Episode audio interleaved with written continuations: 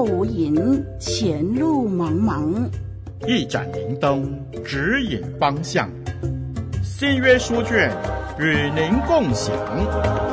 旷野明灯。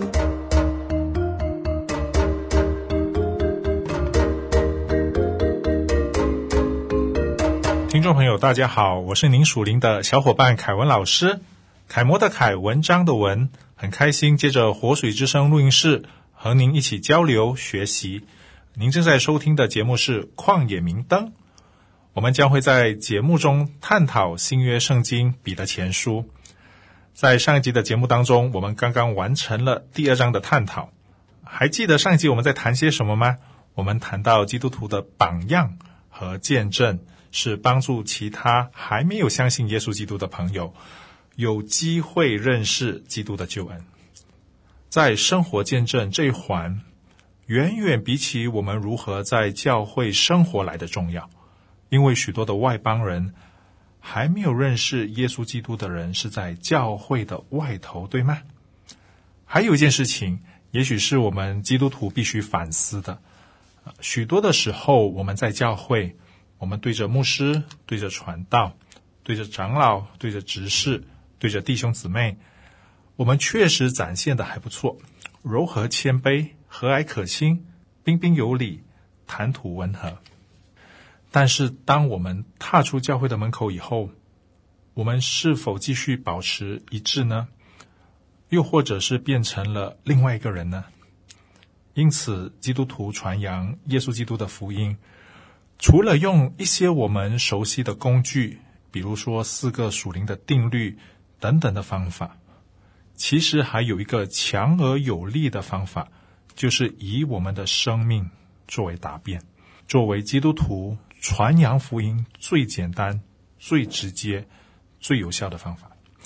今天这集的节目，我们继续往下看，经文是在彼得前书第三章的第一到第七节。你们做妻子的要顺服自己的丈夫，这样若有不信从道理的丈夫，他们虽然不听道，也可以因妻子的品行被感化过来。这真是因看见你们有贞洁的品行和敬畏的心。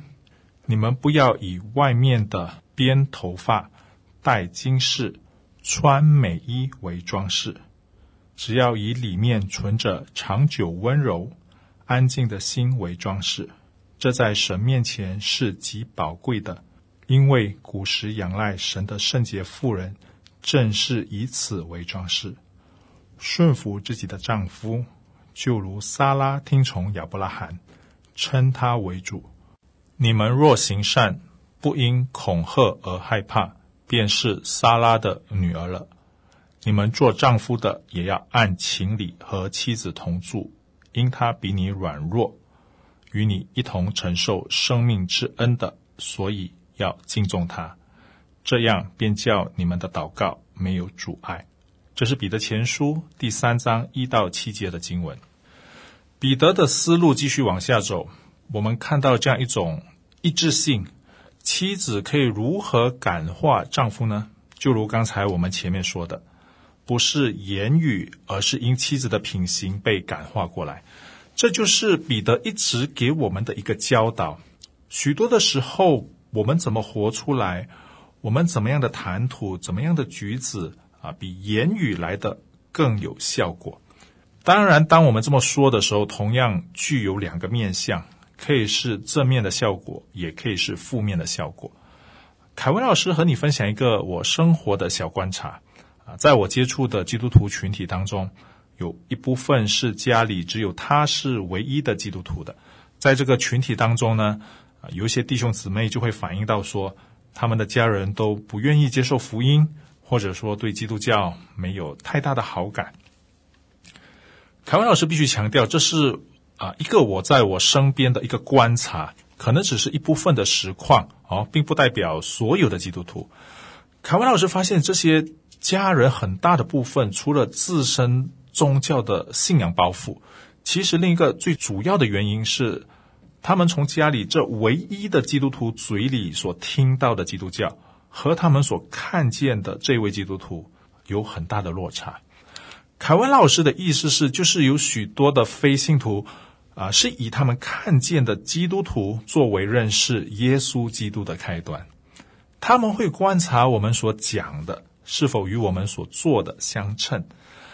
如果我们只是单单以讲的方式，而且都讲得很好听，天花乱坠，但是实际上，当他看见你的行为，却让他不敢恭维，那么我们说要带他相信耶稣，或者说带他来教会，啊，显而易见的，当然他们的意愿肯定就没那么高了，甚至可能会拒绝。简单的一个例子，在后疫情的当中。我们嘴里说着主的恩典是够用的，啊，我们说着要常常的喜乐，但是我们的表现是否一致呢？我们是忧忧愁愁，还是真的靠主喜乐？我们身边的家人，我们的家人其实都看在眼里。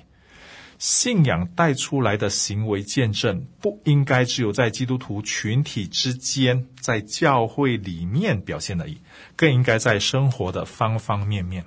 否则，那就是一种虚伪的表现了。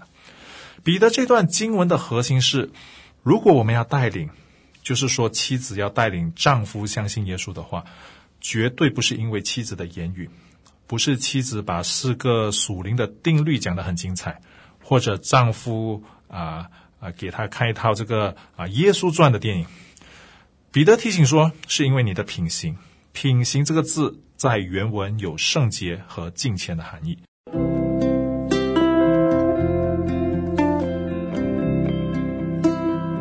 脚前有灯，路上有光，不再迷茫。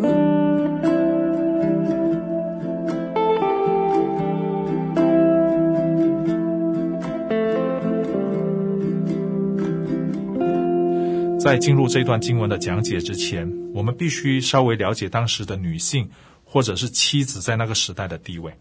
啊、根据马来西亚圣经神学院的一位新约学者啊、也是笔者，也也就是凯文老师的新约的启蒙老师啊、林日峰老师啊、我就看了他的注解。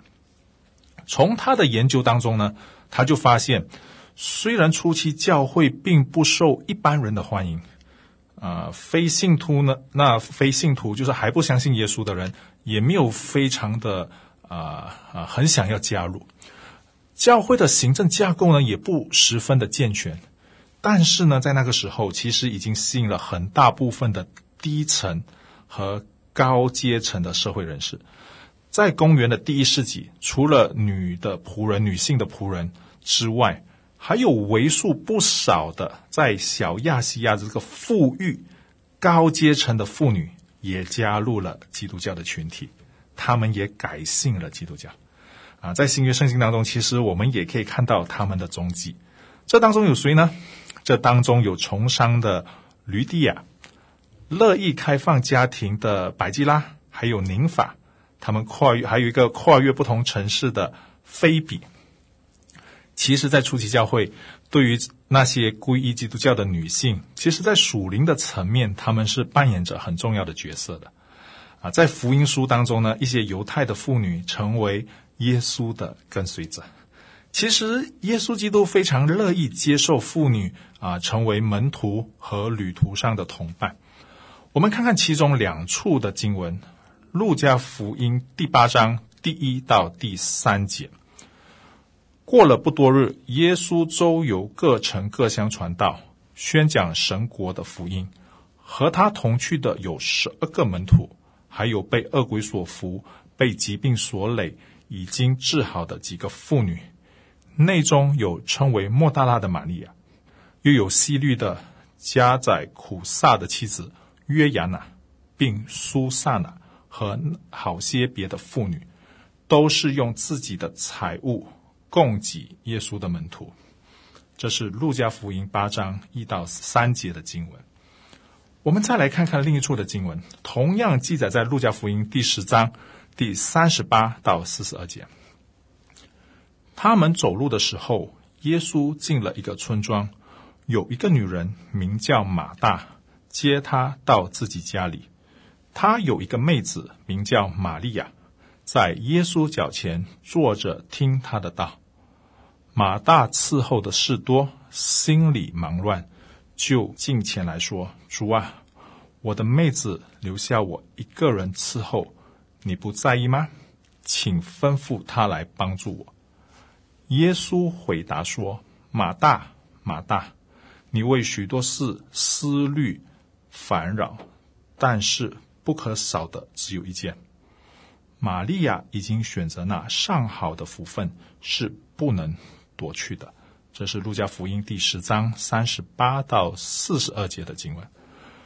所以从这两处的经文，我们看见耶稣很乐意，也很愿意。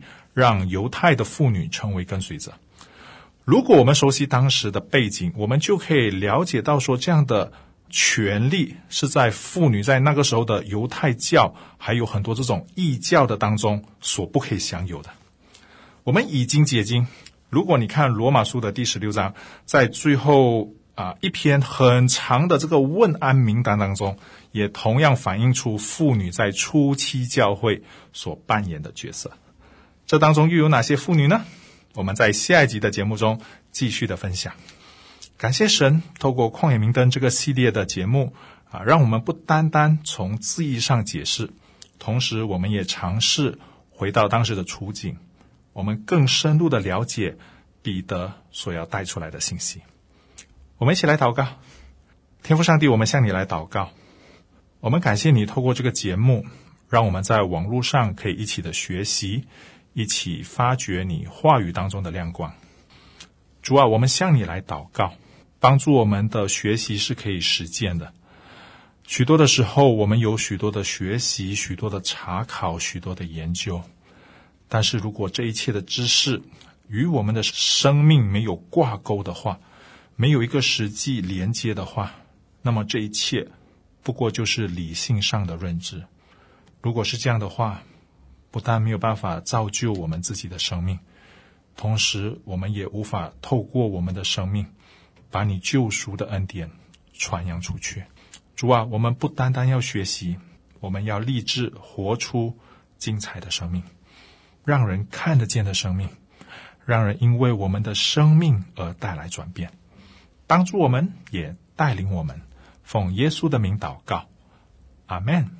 我是您属灵的小伙伴凯文老师，再会。旷野明灯照亮你的人生。